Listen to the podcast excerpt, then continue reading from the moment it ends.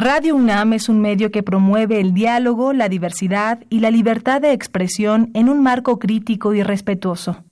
Los comentarios expresados a lo largo de su programación reflejan la opinión de quien los emite, mas no de la radiodifusora. Radio UNAM y la Secretaría de Atención a la Comunidad Universitaria a través de la Dirección General de Atención a la Salud presentan Confesiones y confusiones. Un espacio de salud para los jóvenes.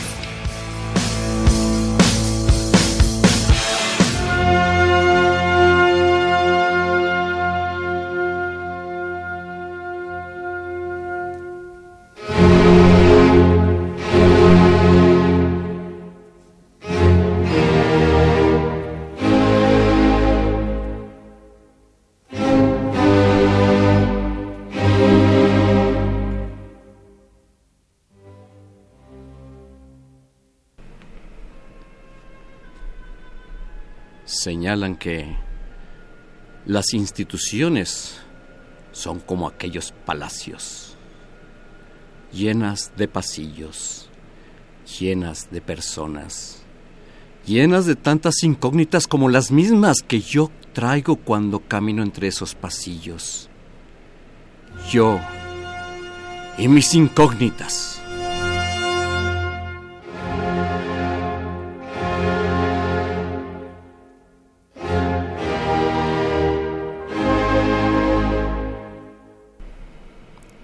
Para mí es la oscuridad. A pesar de la luz que ven los demás, yo camino y me tropiezo con mis propias incógnitas. En esas instituciones que parecen palacios intocables. Palacios escucho cuando alguien se refleja entre sus grandes ventanales. Para mí todos son paredes oscuras y mis incógnitas. ¿Es posible acaso que en las instituciones puedan despejar mis crisis, mis incógnitas, mis frustraciones, mis consecuencias, mis...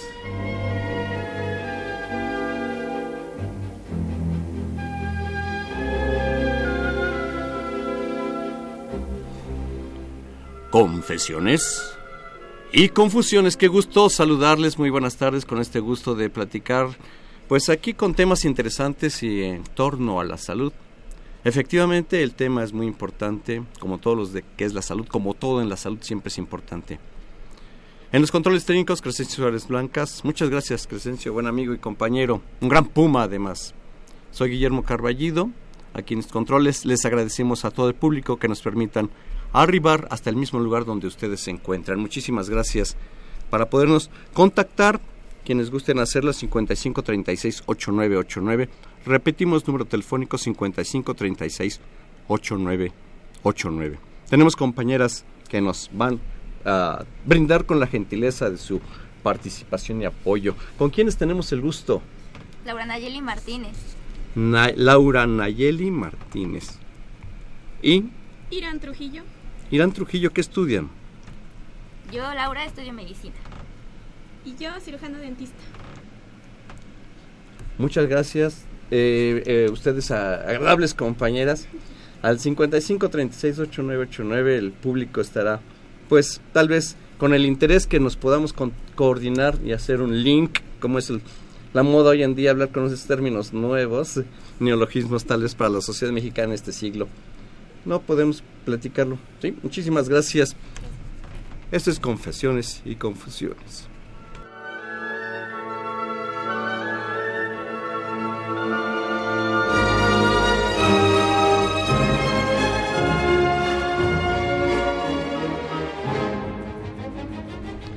Muchas gracias y tenemos en el panel a dos personalidades que a mí en lo particular me da mucho gusto poder saludarles.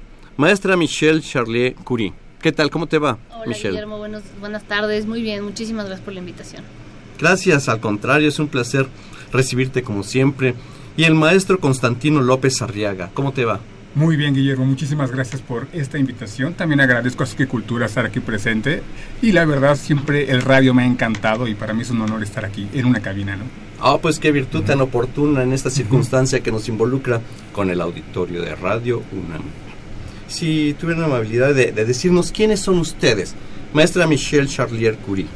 Bueno, yo soy psicoterapeuta psicoanalista, eh, trabajo en la consulta privada, además soy jefa de la unidad de salud mental del Hospital Juárez de México y ahí mismo, en ese hospital, la coordinadora de servicio social a nivel grado y posgrado, además de ser docente de muchas de las eh, universidades más importantes de México. Y sé que podrías decir muchas cosas más. Muchas gracias, Michelle. Gracias. Te le agradezco mucho. Maestro Constantino López Arriaga. Hola, ¿qué tal? Bueno, yo me dedico a la psicoterapia particular. Este, soy egresado de la UAM Xochimilco. Un saludo si alguien nos está escuchando de por allá, ¿verdad? Exactamente. Y me dedico, actualmente estoy terminando la maestría en psicoterapia psicoanalítica y desarrollo prácticas en el Hospital General. Muy bien, pues de esta manera es como todos nosotros nos damos cuenta en el panel con quienes nos encontramos. Y bien, eh, el tema de hoy, el tema de hoy es importante.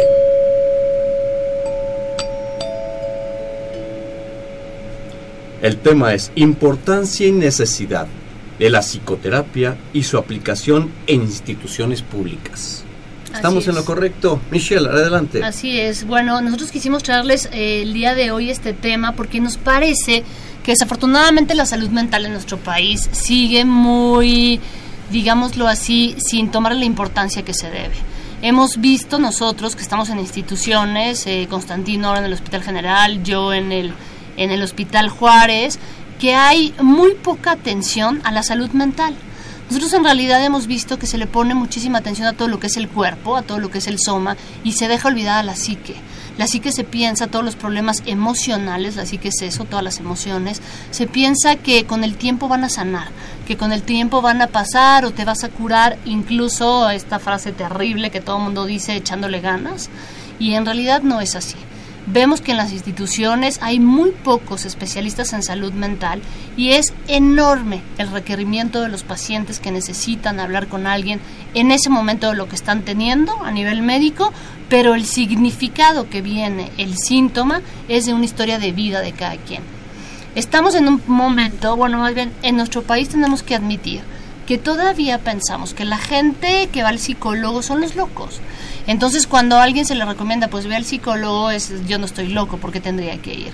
Cuando en realidad la propuesta es que todos tendríamos que ir al psicólogo, porque el psicólogo es un especialista que te puede hacer entender tus emociones para entonces tú ver qué vas a hacer con ellas y no dejarte llevar por lo que sientes para impulsivamente querer que se te quite esa emoción y dejar de sentirla, porque eso sabemos que no existe.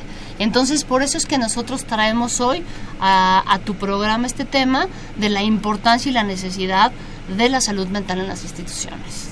Maestro Constantino López Arriaga, es un reto eh, profesional que dentro de los retos institucionales se logren conjugar y hacer prosperar, como lo señalan los objetivos la maestra Michelle Charlier Curie. Sí, es todo un reto que la gente acepte que tiene que atender su salud mental, ¿no? Y por salud mental, como dice la doctora Michelle, entendemos una serie de afectos que se vienen construyendo desde la infancia y que uno aprende a aguantar, porque sí, de manera general, digo, no quiero decir de manera particular porque no quiero ir susceptibilidades, este pueblo mexicano resistimos mucho, aguantamos mucho el sufrimiento y por lo tanto no nos es fácil decir necesito ayuda antes de un profesional. Antes de eso, por supuesto, ya fui con mi amiga, mi amigo, ya me puse una borrachera increíble, fui con el chamán, me echaron las cartas, me leyeron los caracoles. Y después de mucho entonces, vamos a ver qué dice un psicólogo, ¿no? Y creo que mucha... La gente quiere a psicólogo, pero no se atreve. Dicen que no conocen. Es cierto. ¿No? Mi experiencia particular es de que es recomendación de boca en boca y de manera institucional que he trabajado para los CENDIS de la Delegación Benito Juárez, y ahorita ya no trabajo actualmente, pero que estuve trabajando para ellos, no muchos papás se acercaban, ¿no? Este, como que nada más me veían de lejos y como que querían preguntar, pero no se acercaban demasiado. Le falta a este pueblo mexicano atreverse a decir, necesito hablar de mí.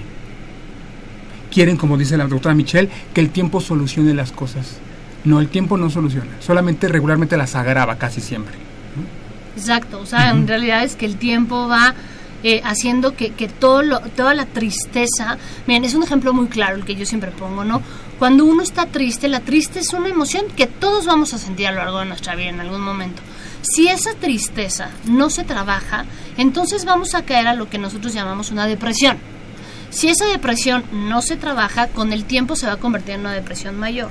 Si esa depresión mayor no se trabaja, con el tiempo se va a devenir en una melancolía. La melancolía es el grado más alto que nosotros encontramos en la depresión. En psicoanálisis, en psiquiatría se llama depresión psicótica. Es entonces cuando los pacientes empiezan a tener ideaciones suicidas. Es decir, que esa tristeza no trabajada puede devenir en una melancolía que te haga tener ya ningún motivo, ningunas ganas, ninguna absolutamente nada hacia la vida. Se puede prevenir pero desafortunadamente la gente llega ya en crisis. Está bien que lleguen, pero la cosa es lo que estamos proponiendo Constantino y yo, tienen que llegar. O sea, es en este mismo ejemplo se los puedo poner en el cuerpo. Es cuando alguien se fractura una pierna, las emociones también se fracturan.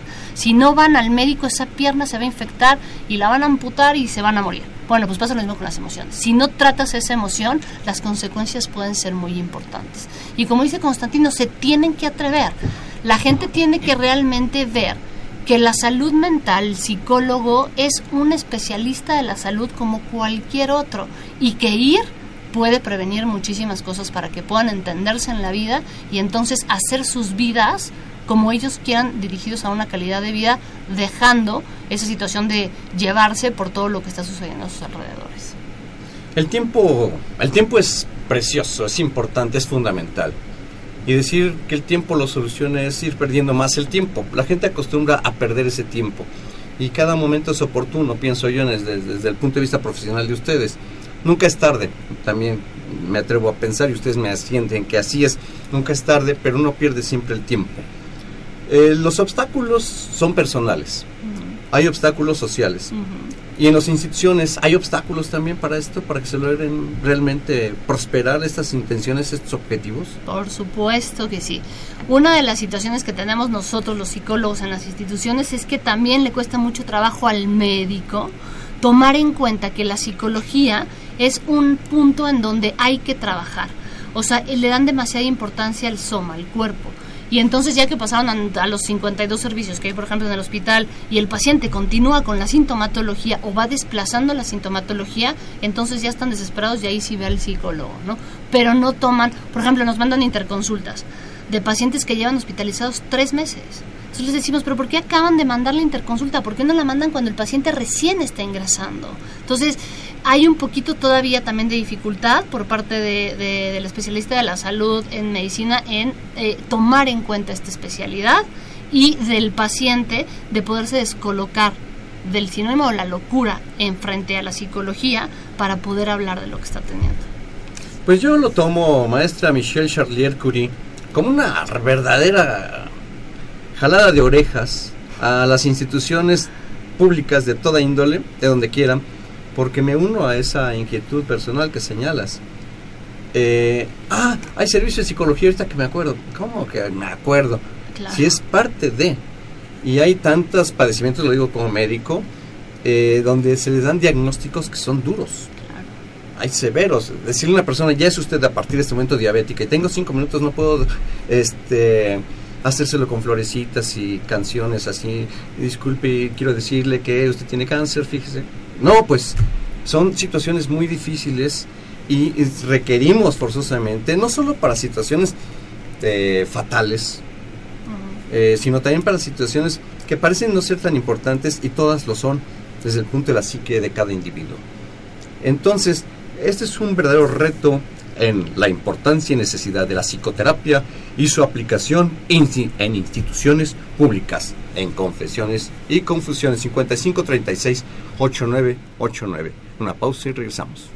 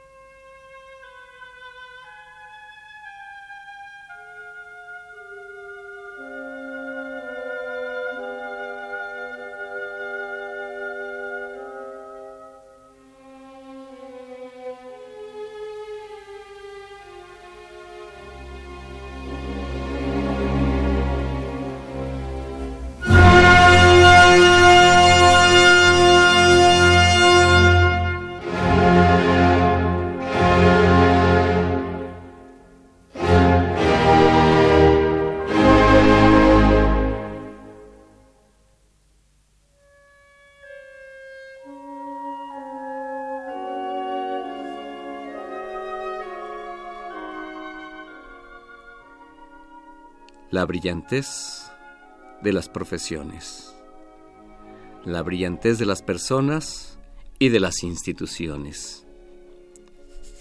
Los seres son importantes desde antes de nacer. Y después de que nacen se acuerdan que son importantes los adultos, que solamente se preocupan de los adultos, de los mismos adultos. Niños, hay niños que jueguen. Los niños que jueguen y ya se preocuparán de sus problemas cuando sean como nosotros.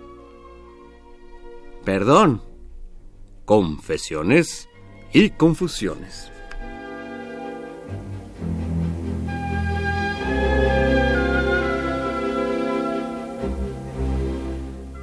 ¿Qué tal? ¿Cómo les va? Muchas gracias con la maestra Michelle Charlier Curie aquí con nosotros y el maestro Constantino López Arriaga, que es un placer poder eh, eh, sumarnos a esta experiencia interesante de la salud.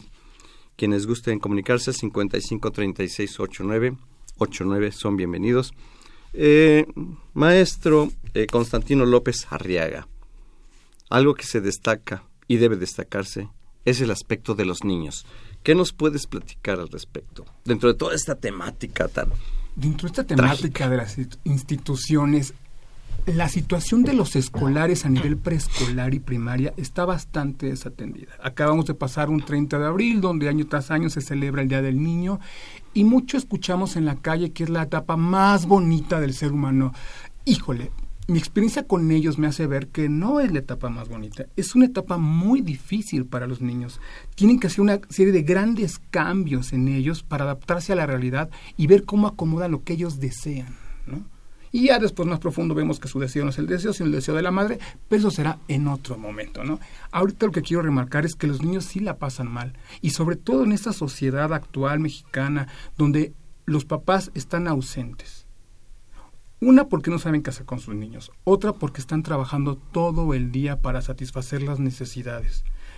Unas son las básicas de alimentación, otras son las de alimentación y de placeres, pero el detalle es que los niños no están con sus papás. Los papás están llegando a trabajar 8, 10, 11 de la noche. El niño espera durante horas y horas en la, en la guardería, en el kinder, luego en su casa, junto con su abuela o una tía, a que llegue el papá o la mamá. Muchas veces los papás los encuentran ya dormidos porque son 12 de la noche, ni modo que niño se despierto. Aunque hay niños que son 12 y media de la noche y están esperando al papá, ¿no? Quieren saber que de veras los esperan y los buscan y los quieren. Y eso genera grandes problemáticas dentro del aula, ¿no? Las maestras se quejan constantemente de que hay déficit de atención por parte de los niños. Mi experiencia es que neurológicamente no hay ningún deterioro. Sí hay un déficit de atención, pero por parte de los padres porque los niños, insisto, reclaman que sus padres los vean, los atiendan, los escuchen, jueguen con ellos. Pero para los padres se les hace tan complicado, es como misión imposible jugar con ellos.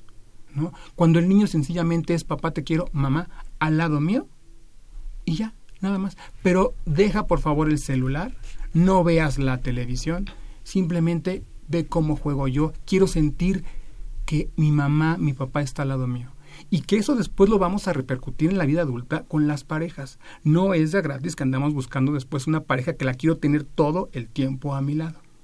Algo, algo no, no se cuajó, digámoslo así.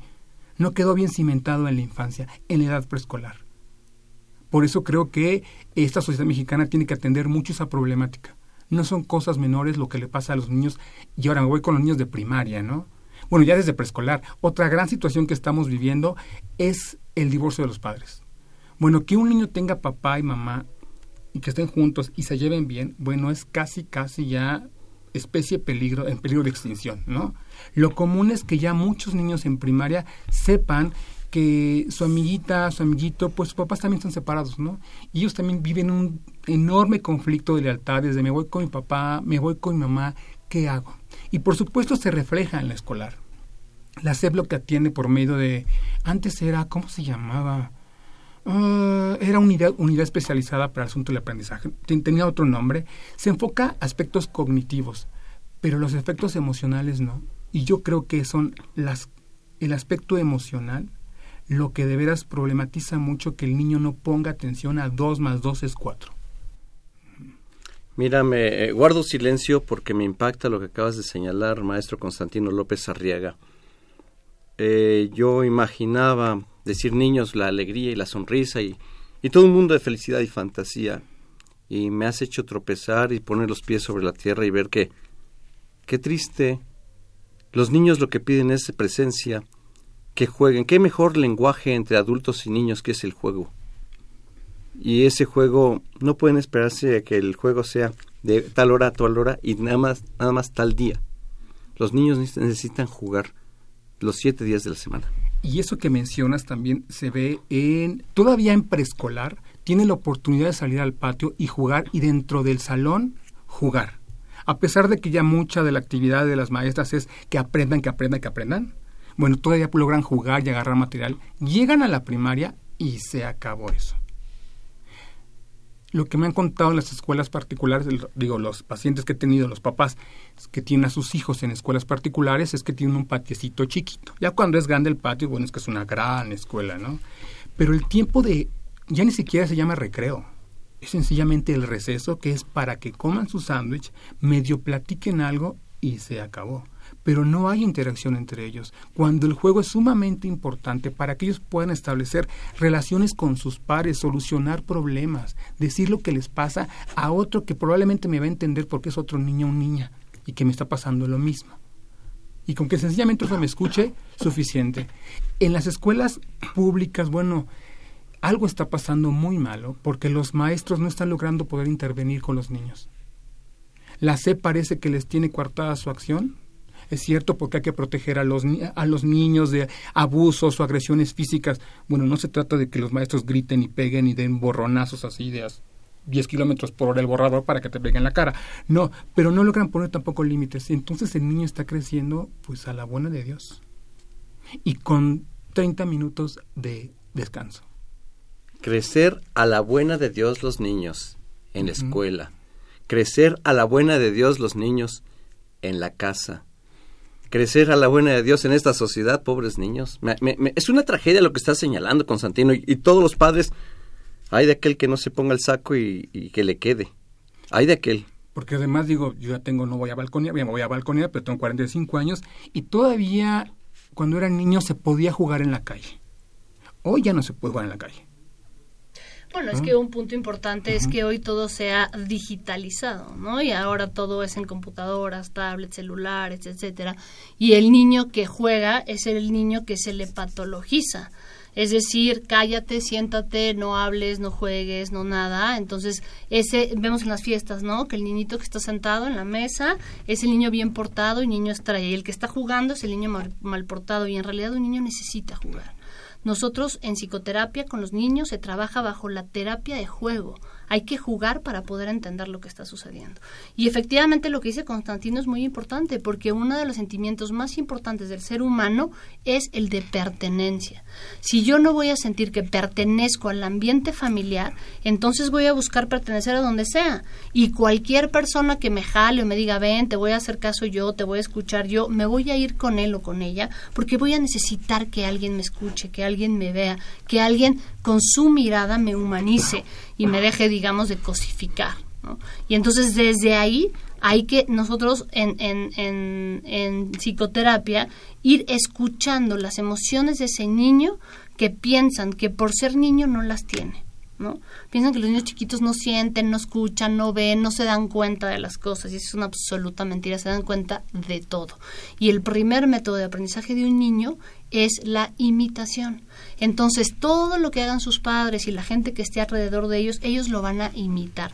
Esto es algo consciente. Sin embargo, después viene la identificación, que eso ya es un proceso inconsciente con el cual van a estar repitiendo conductas y patrones que han visto en casa o han visto en otros lugares toda su vida si es que no las revisan. La psicoterapia infantil hay que tomarla muchísimo en cuenta. Una pregunta para ustedes, compañeros. Cuando al niño al niño le gusta jugar. Sí. Vete allá a tu cuarto y ponte a jugar. Y los padres por este otro lado del cuarto. ¿En dónde estamos? ¿Estamos operando mal como padres? Sí, yo creo que sí. El niño quiere jugar con alguien, junto a alguien. Y eso, ese principal alguien es los padres, la madre. Pero no tienen tiempo o no saben cómo. Y se están aburriendo terriblemente. Y no saben además, el juego no solamente me voy a reír, es voy a sacar eso que me pasa internamente que no lo sé, pero lo expreso y le comienzo a dar cierto orden y sentido. Si juegan con los luchadores, bueno, ya no luchadores, pero sí los superhéroes, con los carros, con las pistolas, no es ya gratis.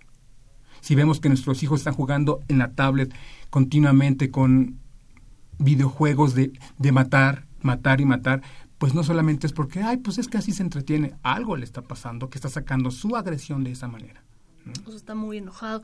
Todo eso se va interpretando y se va viendo, porque sí algo está sucediendo. Ahora, tampoco nos podemos nosotros poner a decir está mal o está bien, porque eso sería un juicio, y nosotros no enjuiciamos. Simplemente son cosas que se tienen que ir modificando, tenemos que ir observando. El problema es que ya ni siquiera tenemos tiempo de eso. Efectivamente, y, como dice Constantino, estamos en un mundo en donde hay que trabajar muchas horas para vivir medianamente bien, ¿no? Para poder tener, y ahora papá y mamá se tienen que salir a trabajar ambos. Esa es una realidad. No estamos diciendo que eso esté mal, para nada, es una realidad. Sin embargo, hay otro tiempo que se va a tener que tener con los hijos en donde realmente se vea, se escuche, ¿no? Porque ya no estamos queriendo escuchar tampoco. Es, ay mamá, quiero contarte cómo fue en la escuela al rato. Después, ya llegó la noche y ya no le conté nada. Si no hablan de lo que está sucediendo y no escuchamos nosotros los adultos qué está sucediendo, el niño va a buscar quien lo escuche, va a buscarlo. Y por eso ya todos estos grupitos que hay actualmente, ¿no? Los niños se juntan pues porque necesitan pertenecer a algo. Y ahí es donde viene el peligro también, porque se van a juntar también otras cosas que si no estamos poniendo atención, pues los puede dañar y dañar mucho. Sabemos ahora que estamos en primer lugar desde hace ya mucho tiempo de obesidad infantil. Esto es algo, un problema de salud pública que nosotros estamos obligados a pensar qué está pasando.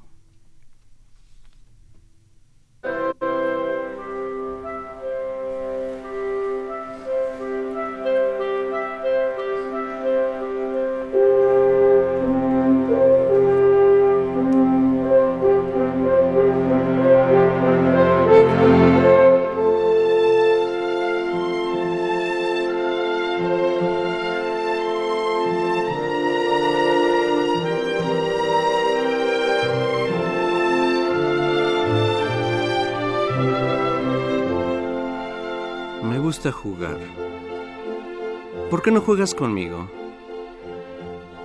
¿Cómo quieres que me comunique contigo si lo único que sé y conozco es el juego?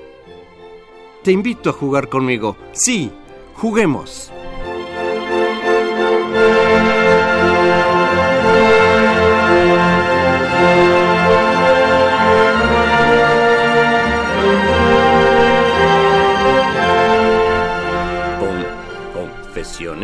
Y confusiones.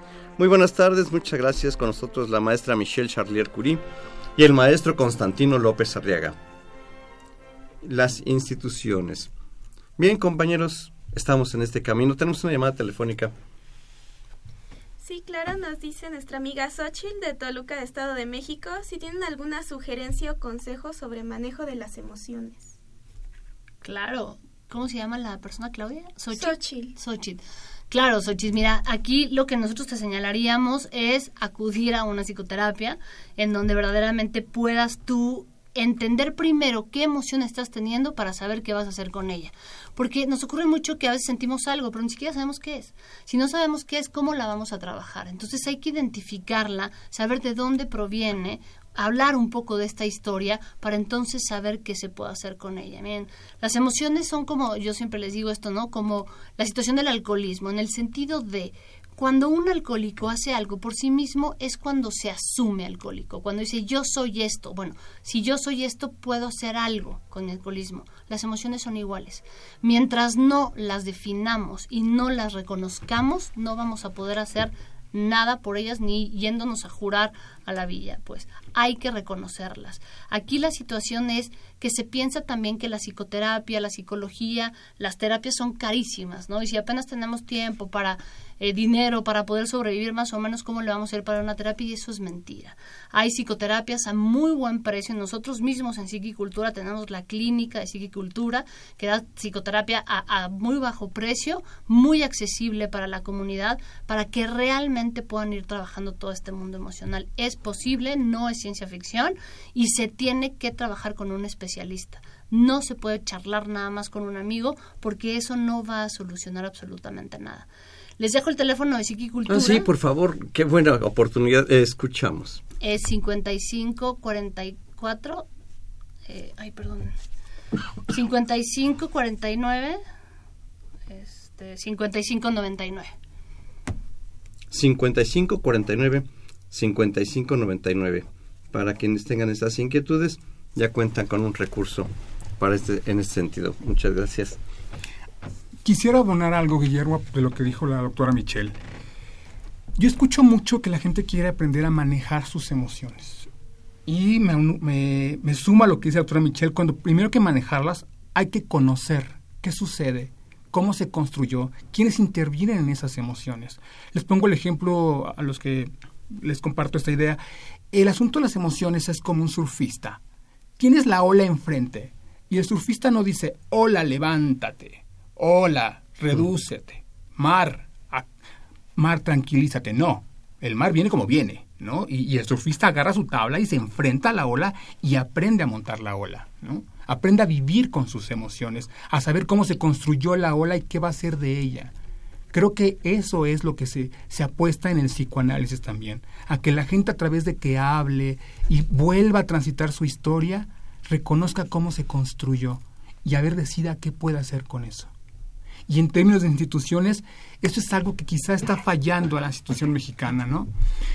He escuchado mucho, eh, se hace todo un cuestionario en las instituciones, en los hospitales, y se clasifica, bueno, edad, religión, dónde vive, este, estatura, padecimientos, pero no se le da la voz a que, qué le pasa a usted. Claro, eso implica mucho tiempo, sí. Y los hospitales, pues hay mucha carga de trabajo, ¿no? No, no, tienen, no, no tienen horas y horas y horas sesiones tras sesiones para escuchar, pero es muy importante que el paciente recorra por su propia voz su construcción histórica. Su construcción histórica, eso me parece muy técnico a nivel de profesionistas de la salud. Construcción, construir su historia. Bueno, se, se construyó su historia. Ahora hay que apalabrarla hay que decirla. O sea, esta situación de la compulsión de la repetición es real, es verdad. Si nosotros no analizamos, revisamos, entendemos nuestra historia, estamos destinados a repetirla, decía Sigmund Freud. En realidad es que nosotros tenemos que revisar esa historia. Y efectivamente en las instituciones tenemos muchísimos pacientes, esa es una realidad, la carga de pacientes es muy importante y hay que darse el espacio para la escucha. Una persona, eh, eh, decía otro psicoanalista Abraham, que en realidad hay que enseñarle al paciente a ser paciente ¿Por qué? Porque un paciente llega y está acostumbrado a un interrogatorio y nosotros le decimos, como dice Constantino, lo escucho. Y dicen, pues, ¿qué quiere que le diga? Pero en mi silencio viene la posibilidad de su pensar. Si yo me quedo callada, entonces él va a tener que pensar, ella va a tener que pensar en qué decir.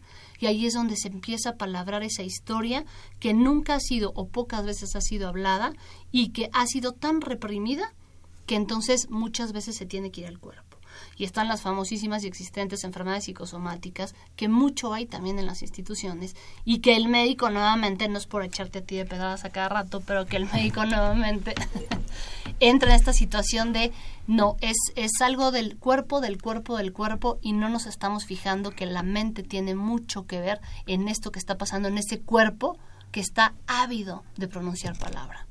Pues ahora me voy a defender, Michelle, con estas pedradas tan terribles. Pues la, verdad es que es cierto, los médicos ven a las pacientes como cuerpos y no como personas. Al momento en que los ven como personas, estaremos mejor trabajando con los pacientes. Les voy a dar el número telefónico 55 36 15 10. Quienes gusten comunicarse y que su llamada salga al aire. 55 36 15 10. Y con mucho gusto les esperamos para seguir participando en confesiones y confusiones.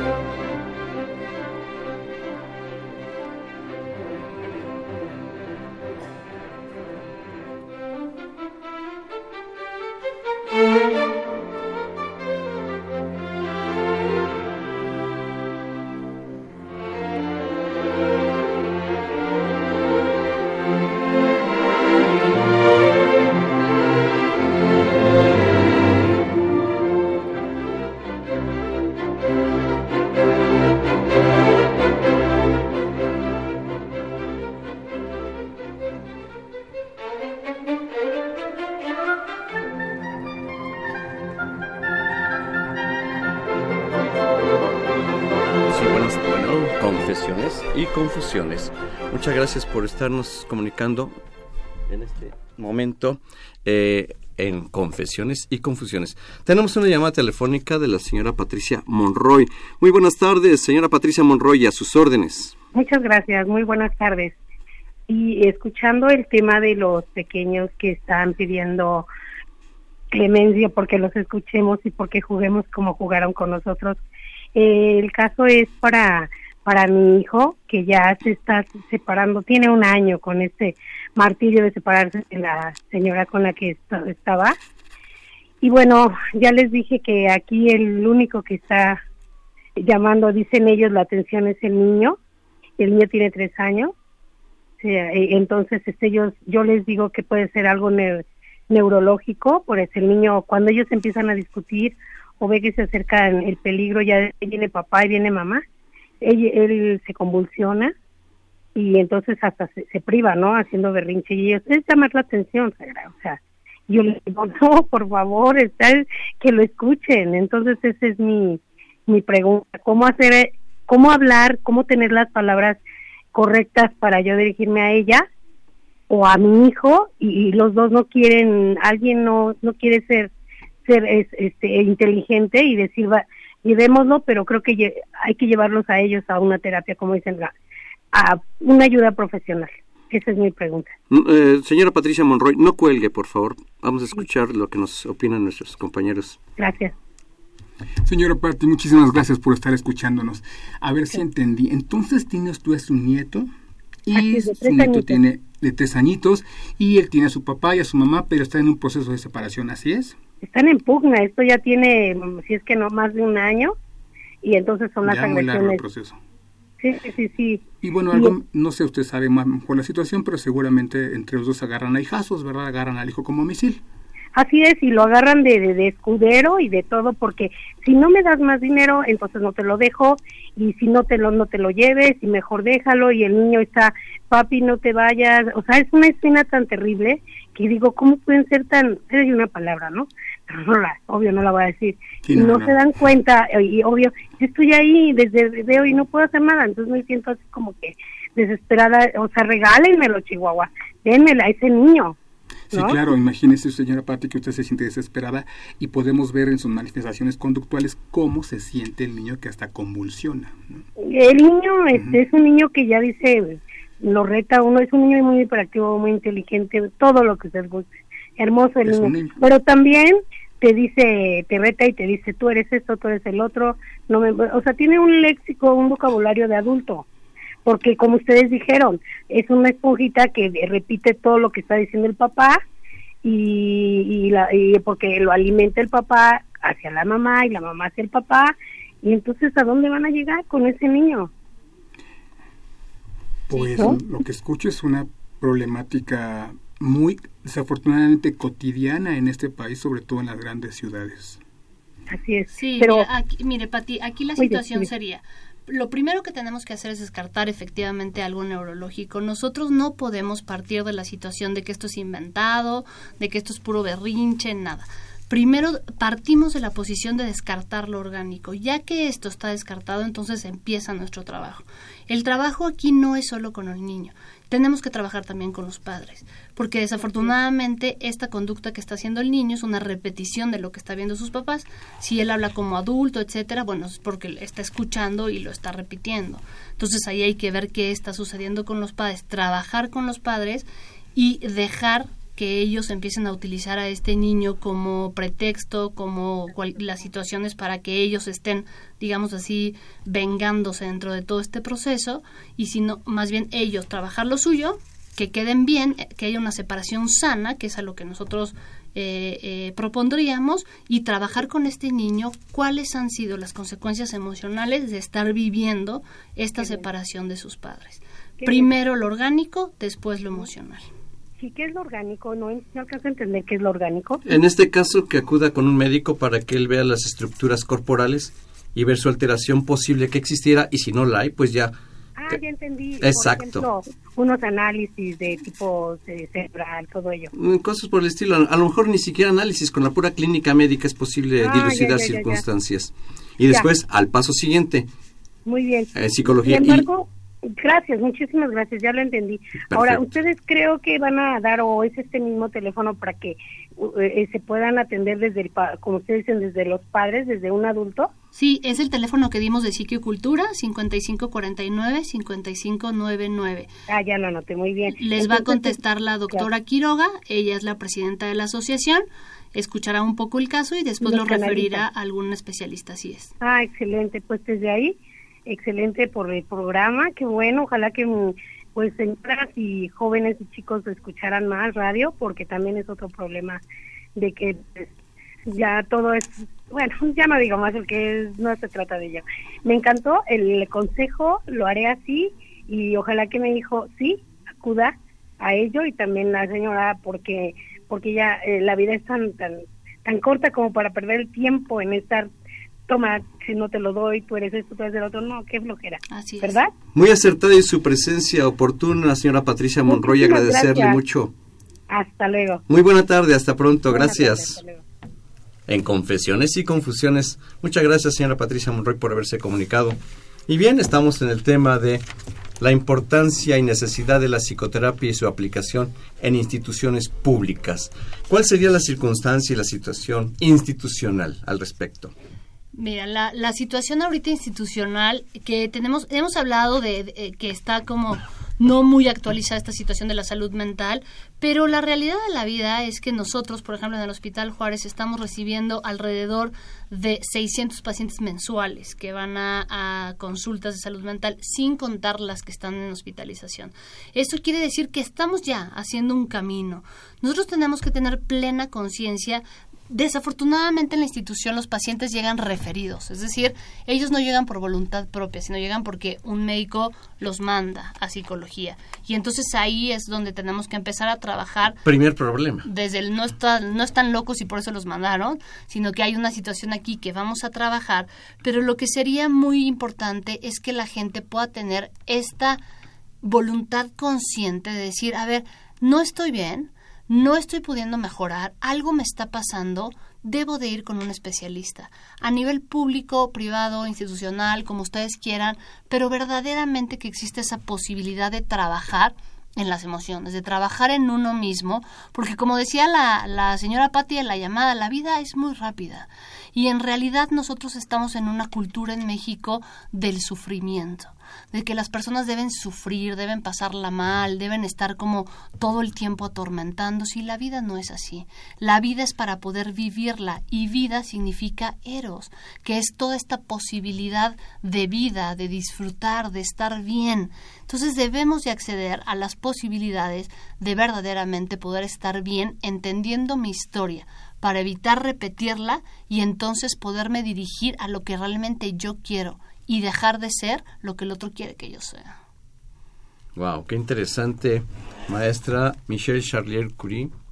En ese sentido, las instituciones, en un estudio que elaboró el Congreso de la Unión de esta administración acerca de la salud mental, reconoce que hay una serie de una enorme deficiencia mental, ¿no? Y que echaron a andar programas, me parece que se llama el CISEM, Centro de Atención, Centros Integrales de Salud Mental, algo por el estilo, en, en, todos los estados, pero aún así es insuficiente, ¿no? Y también reconoce que la principal atención se da a nivel de hospital psiquiátrico, pero a otro nivel de clínicas y hospitales no es, no es mucha, la verdad sigue siendo muy poca. El CISAME, como señalas, eh, es una opción muy, muy interesante, muy eficaz, pero insuficiente. Sí. Insuficiente por la poca cantidad de personal humano que hay ahí. O sea, hay clínicas en donde hay una sola psicóloga para una clínica de quién sabe cuántas especialidades, ¿no? Entonces, en realidad se piensa, bueno, ya estamos cumpliendo con el requisito que tenemos que cumplir, que es que exista ahí salud mental. Pero no es así, hay falta de, de recurso humano y también hay falta de un valor porque sí es importante también que haya un valor y un reconocimiento a lo que se hace dentro de la psicología. Si no, verdaderamente la gente piensa que si estamos ahí para dar consejos es mentira. Un psicólogo no da consejos, el psicólogo que da consejos deben de tener mucho cuidado porque nosotros no podemos dar consejos de la vida de alguien más, porque es la vida de alguien más. Nosotros lo que podemos hacer es tratar de juntos comprender esa historia para ver entonces cómo la persona que estamos escuchando va a querer tomar las riendas de esa vida. Pero yo no la puedo manejar, esa vida, la va a manejar el protagonista de esa vida es quien la está viviendo. Entonces como protagonista debe de él mover su actuación hacia donde vaya a obtener como el aplauso del público. ¿no? desde aquí, desde Confesiones y Confusiones, mandamos este grito que ojalá alguien escuche de las personas que tienen eh, la posibilidad del manejo institucional y que vean que la salud mental es primordial en la sociedad. A falta y más bien a la carencia de esta salud mental es lo que está pasando en las calles. Por donde quiera que caminemos, de verdad, estamos recibiendo las consecuencias de esta falta de visión institucional, eh, nacional, por, por, no rebasar otras fronteras. Y esto es el problema y por la importancia que tenemos de la necesidad de la psicoterapia y su aplicación institucional. Estamos en el programa de confesiones y confusiones. Una pausa y regresamos.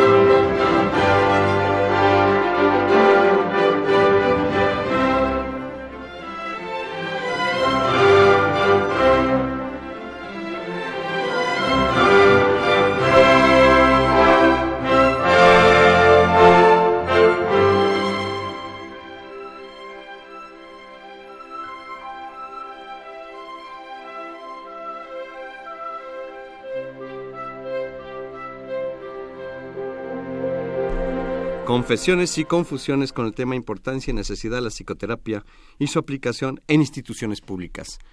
Una conclusión es difícil en un minuto dar una conclusión, pero lo que podamos dar. Maestra Michelle Charlier Curie. Miren, yo como conclusión les diría que no se tengan miedo, y me refiero a se tengan miedo porque las emociones son de cada quien, no son de los demás.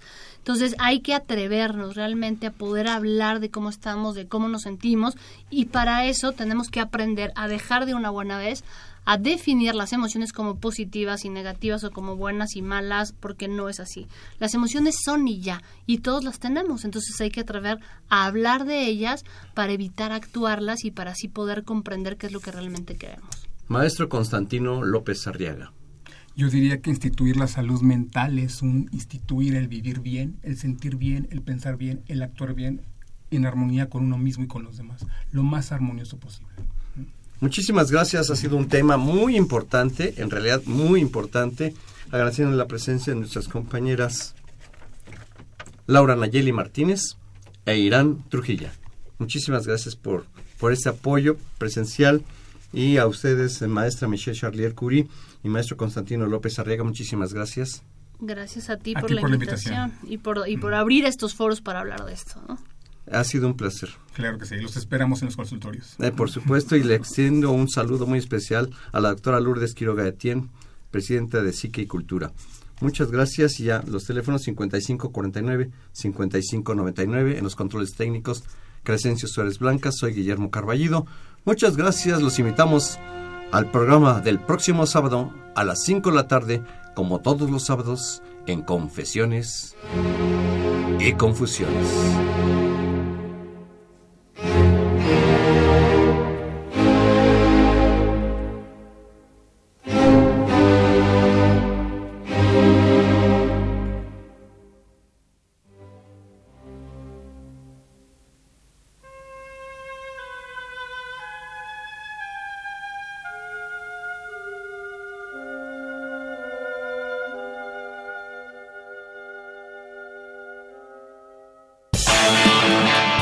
Radio UNAM. Y la Secretaría de Atención A la comunidad universitaria a través de la Dirección General de Atención a la Salud presentaron Confesiones y Confusiones. Un espacio de salud para los jóvenes.